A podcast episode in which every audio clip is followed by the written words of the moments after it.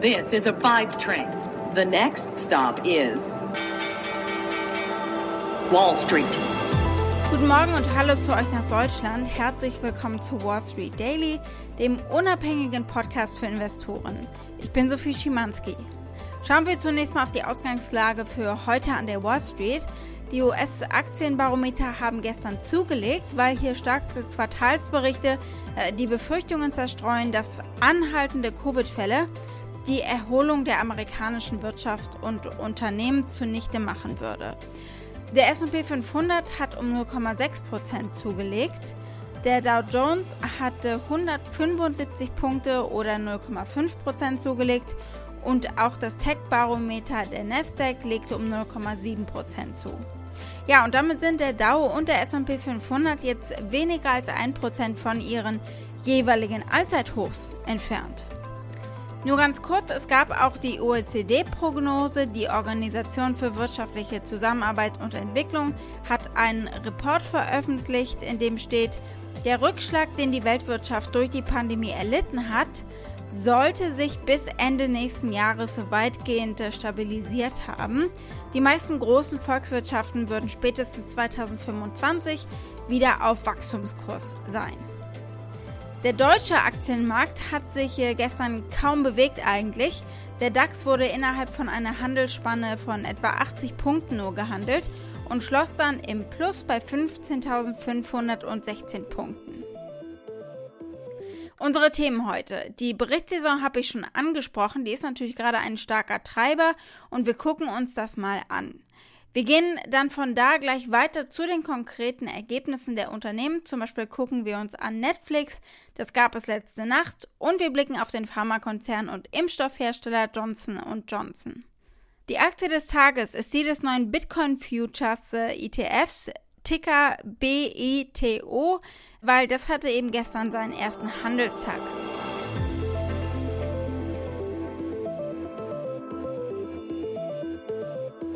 Wir blicken auf die Earnings Season insgesamt jetzt mal. Das ist natürlich einer der Katalysatoren momentan und aktuell auch sehr positiv. Bislang haben 82% der S&P 500 Unternehmen, die Gewinne gemeldet haben, die Erwartungen von Analysten übertroffen.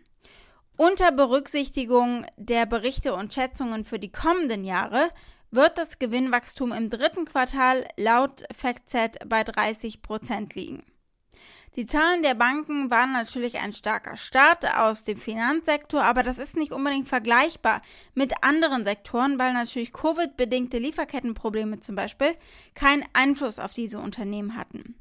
Jetzt wird es sehr interessant natürlich zu sehen, was andere Branchen über die wirtschaftliche Erholung zeigen. Netflix zum Beispiel könnte in dieser Saison den Ton angeben für die Tech-Werte. Wir sprechen jetzt auch über die Ergebnisse, die es gestern gegeben hat. Die Netflix-Aktien wurden bei sechs der letzten sieben Gewinnveröffentlichungen niedriger gehandelt. Also wir schauen eben heute, wie die Aktien in den Markt gehen. Diese Ergebnisse von Netflix, die waren solide. Die Earnings per Share, also der Gewinn pro Aktie, lag bei 3,19 Dollar. Erwartet hatte man 2,56 Dollar. Also hier äh, hat man eben deutlich die Ergebnisse übertroffen, die erwartet waren. Der Umsatz lag bei 7,48 Milliarden und genau die hatte man auch erwartet. Dann ein spannender Wert aber natürlich die weltweiten Neuzugänge von bezahlten Nettoabonnenten. 4,4 Millionen waren es gegenüber erwarteter 3,84 Millionen und damit eben auch mehr als das Unternehmen selbst prognostiziert hatte. Vor drei Monaten hat der Streaming-Riese 3,5 Millionen zahlende Nettoabonnenten prognostiziert und Analysten erwarteten für das vierte Quartal, also für das kommende, eine Abonnentenprognose von 8,4 Millionen, was der höchste Ausblick seit dem ersten Quartal 2019 wäre. Ja, und gucken wir doch mal auf das nächste Quartal und die Guidance, die Netflix gegeben hat. Sie sehen 8,5 Millionen bezahlte Nettozugänge im vierten Quartal, also etwas mehr. Hören wir mal, was dieser Analyst Tuna Amobi von CFRA Research sagt zu Netflix. Sie seien gerade besonders stark auf der Content-Seite, also auf den Inhalten, und äh, da sei Squid Games ein echter, überraschender Kassenschlager gewesen. The content pipeline is looking as good as it has ever done. And you mentioned uh, Squid Games. That almost looks like you know a cherry on the top because this was almost an accidental hit that they just launched in mid-September. So that is why you see the stock really starting to uh, cover some of the lost ground that it had coming up into this year. So investors are really hopeful that some of the tailwinds will kind of come back and, and carry the company into next year. Blicken wir als nächstes auf das Pharmaunternehmen Johnson Johnson. Auch von denen gab es Ergebnisse und sie sagten, dass sie im dritten Quartal 502 Millionen US-Dollar Gewinn mit dem Impfstoff gemacht haben, mehr als gedacht. Das Pharmageschäft von Johnson Johnson, das eben auch diesen Impfstoff entwickelt hat, erzielte einen Umsatz von 12,9 Milliarden US-Dollar, einen Anstieg von etwa 14 Prozent gegenüber dem Vorjahr. Unternehmensweit sah es so aus. Der bereinigte Gewinn pro Aktie lag bei 2,60 Dollar. Erwartet hatte man 2,35 Dollar. Der Umsatz lag bei 23,34 Milliarden und erwartet hatte man 23,7, also da etwas äh, unter den Erwartungen. Der Verbraucherbereich der Produkte wie Neutrogena hat zum Beispiel oder Listerine erzielte einen Umsatz von 3,7 Milliarden US-Dollar und das waren 5,3 Prozent mehr als im Vorjahr. In vielen Bereichen haben sie äh, nicht die Erwartungen erreicht, also es waren gemischte Ergebnisse in den Bereichen Equipment zum Beispiel, das im Krankenhaus verwendet wird. Der CFO Joseph Walk sagte auch warum. Denn durch die Pandemie sei die Belegschaft in vielen Krankenhäusern dezimiert gewesen und dementsprechend wurden Verfahren, für die man dieses Equipment eben benötigt, verschoben. Deswegen erwartet er andersrum auch einen Rückstau, der sich im vierten Quartal oder 2022 auflöst und damit eben positiv sein wird für das Unternehmen. We experienced uh, fluctuations in elective procedures with the Delta variant. We also know that hospital staffing is somewhat constrained, and that served to reduce volume in the third quarter with respect to elective procedures. We see those procedures coming back in the fourth quarter or early next year. So we feel very good about the results we were able to deliver on the top line overall in our core business. If you think about pharmaceuticals, growing 13%, consumer products growing almost 6%, and even medical devices with all those um, fluid dynamics still growing better than 7%. It was really just an outstanding quarter by our companies worldwide. Johnson Johnson hat auch seine Gewinnprognose für das Gesamtjahr erhöht auf 9,77 Dollar pro Aktie und der Umsatz sollte zwischen 94,1 und 94,6 Milliarden US-Dollar liegen. Auch hier sind sie nochmal nach oben gegangen, also sie sind positiver. Gleichzeitig behielt das Unternehmen den Umsatzausblick für die Impfstoffe für das Jahr bei 2,5 Milliarden US-Dollar, also unverändert. Aktie des Tages ist die von ProShares Bitcoin Strategy ETF, dem ersten börsengehandelten Bitcoin ETF. Die Aktien des ersten Bitcoin Exchange Traded Funds stiegen bei ihrem Handelsdebüt am Dienstag an. Die Aktien können über den Ticker BITO, also BITO, verfolgt werden.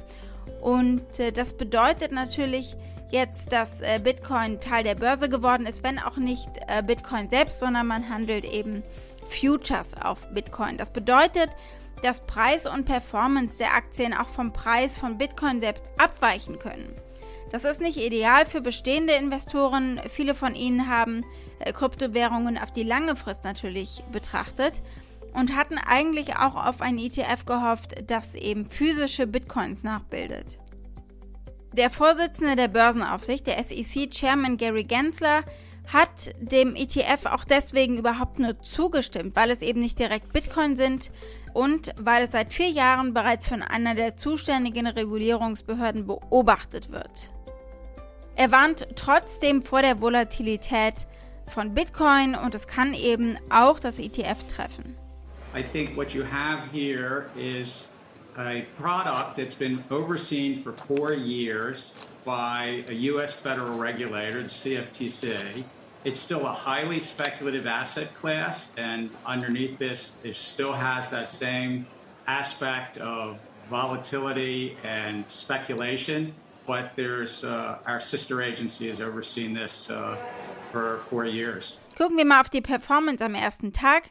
Nur 20 Minuten nach Beginn der Handelssitzung wurden schon 6,4 Millionen Aktien oder rund 264 Millionen US-Dollar gehandelt. Das Volumen erreichte kurz nach 11 Uhr vormittags Ostküstenzeit 500 äh, Millionen US-Dollar.